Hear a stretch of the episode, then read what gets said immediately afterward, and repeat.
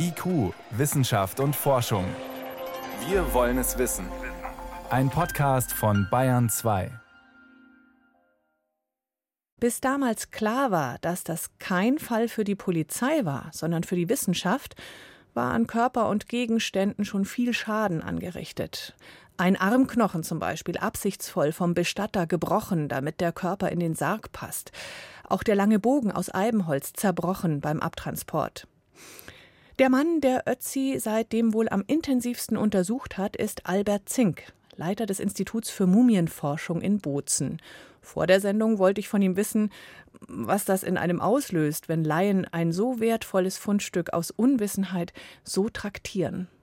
Na, es ist natürlich ärgerlich, fast schockierend, aber man muss immer bedenken, die Situation, die damals war. Man hatte keine Erfahrung mit solchen Funden, man hatte es nicht richtig eingeordnet, weil man eben nicht ahnen konnte, dass das so ein wichtiger Fund einer Mumie ist, die so alt ist, über 5000 Jahre. Und natürlich hätte man sich gewünscht, dass man da etwas vorsichtiger und sachgemäßer rangeht. Aber man kann es ja auch nicht mehr ändern. Und man muss am Ende sogar froh sein, dass nicht noch mehr passiert ist und dass die Mumie überhaupt erhalten geblieben ist. Deswegen sieht man das Ganze so ein bisschen im Nachhinein mit einem fast schon lachenden und weinenden Auge. Heute könnte das nicht mehr passieren, oder? Da weiß jeder Polizist sofort Bescheid, wenn da so ein Arm aus dem Eis auftaucht. Ja, heute sind alle sensibilisiert und die würden sofort lieber einmal mehr den Archäologen auch rufen und dazu holen, bevor sie dann nochmal so etwas Ähnliches erleben müssen. 30 Jahre ist es jetzt her und trotzdem ist der Ötzi heute noch interessant für die Forschung. Die letzte große Geschichte war, dass der Mageninhalt untersucht wurde von Ihnen und Ihren Kolleginnen und Kollegen. Da kam raus, der hat zuletzt Steinbockfleisch gegessen, Hirschfleisch. Das ist verrückt, was man alles rausfinden kann. Gut, dass er 1,60 groß war, ungefähr 45 Jahre, das lässt man sich noch eingehen, aber anscheinend konnte man auch ungefähr sich vorstellen, wie er gesprochen hat, welche Krankheiten er hatte. Was denken Sie, was wird da noch alles kommen? Ja, man hat heute die Möglichkeit, immer mehr ins Detail zu gehen. Wie Sie ja gesagt haben, der Mageninhalt, da konnte man wirklich die Fleischsorte bestimmen, das Wildfleisch. Wir konnten sogar feststellen, dass er Getreide gegessen hat. Sogar Adlerfahren, eigentlich eine giftige Pflanze, aber die er vielleicht auch als Medizin gegen Darmparasiten benutzt hat. Und der nächste Schritt ist jetzt wirklich auch zu verstehen, wie war denn seine Darm- und Magenflora zusammengesetzt? Waren die wie bei uns? Oder haben sich die unterschieden und was können wir daraus lernen, auch was unsere eigene Gesundheit betrifft, weil dieser Forschungszweig, das man ja auch Mikrobiomforschung nennt, sehr aktuell ist und äh, sehr, sehr wichtig ist für unser Wohlbefinden. Und da haben wir noch ein sehr großes Potenzial.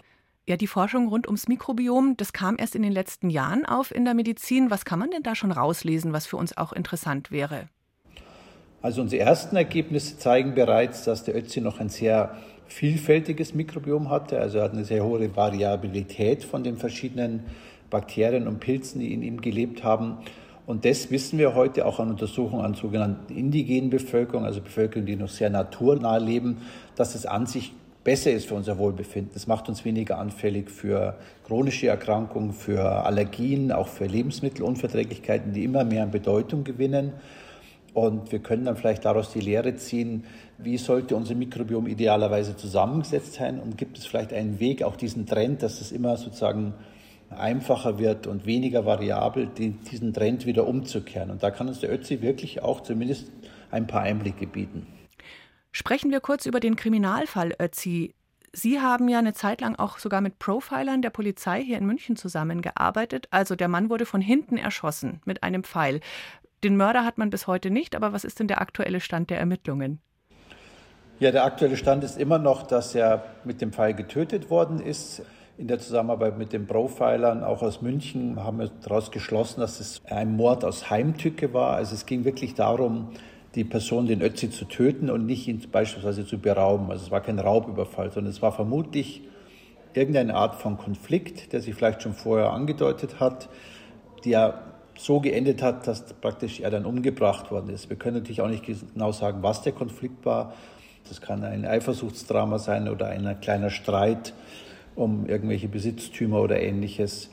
Den Mörder natürlich, den können wir nur noch sehr, sehr schwer äh, finden. Und die einzige kleine Hoffnung, die ich noch habe, dass wir vielleicht irgendwann mal die Pfeilspitze genauer untersuchen können, eventuell entnehmen können und daran vielleicht noch Spuren des Mörders finden können, seine genetischen Spuren beispielsweise.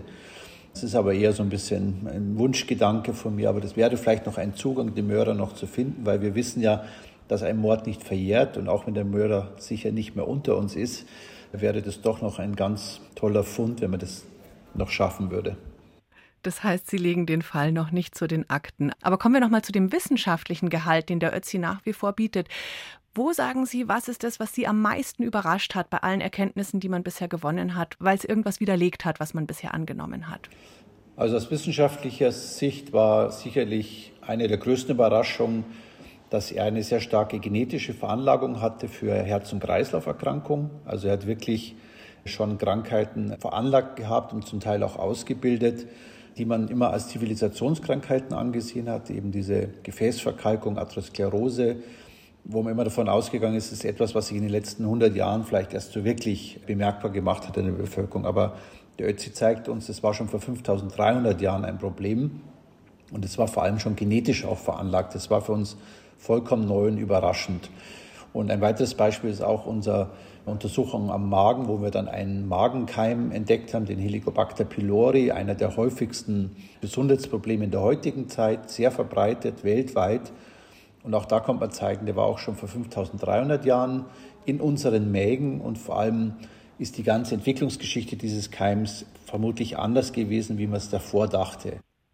Was denken Sie, wie viele Ötzis werden noch auftauchen, wenn jetzt die Gletscher schmelzen durch den Klimawandel? Ja, die Wahrscheinlichkeit steigt natürlich mit schmelzenden Gletschern, dass noch mehr Funde auftreten. Es sind natürlich sehr, sehr viele glückliche Umstände zusammengekommen, dass der Ötzi überhaupt erhalten geblieben ist, dass er in einer Felsrinne lag, dass der Gletscher drüber geflossen ist oder vorbei, dass der Körper an einer Stelle liegen geblieben ist und natürlich, dass er aus dieser Zeit stammt, die so lange zurückliegt. Also ich rechne schon damit, dass vielleicht das ein oder andere Mumie noch gefunden wird, aber nicht zwingend damit, dass man wirklich einen so alten Fund noch einmal findet. Das wäre wirklich ein zu großer Glücksfall, wenn das nochmal gelingen würde. Ötzi, der Mann aus dem Eis. Vor 30 Jahren ist seine mumifizierte Leiche hoch oben in den Südtiroler Alpen zufällig gefunden worden. Erklärungen waren das von Albert Zink, dem Mann und Mumienforscher, der Ötzi wohl am besten kennt. Vielen Dank. Danke auch. Gern geschehen. Und wer Lust hat, noch mehr ausführlich zu lesen, einen reich bebilderten Artikel finden Sie im Netz unter br.de/wissen.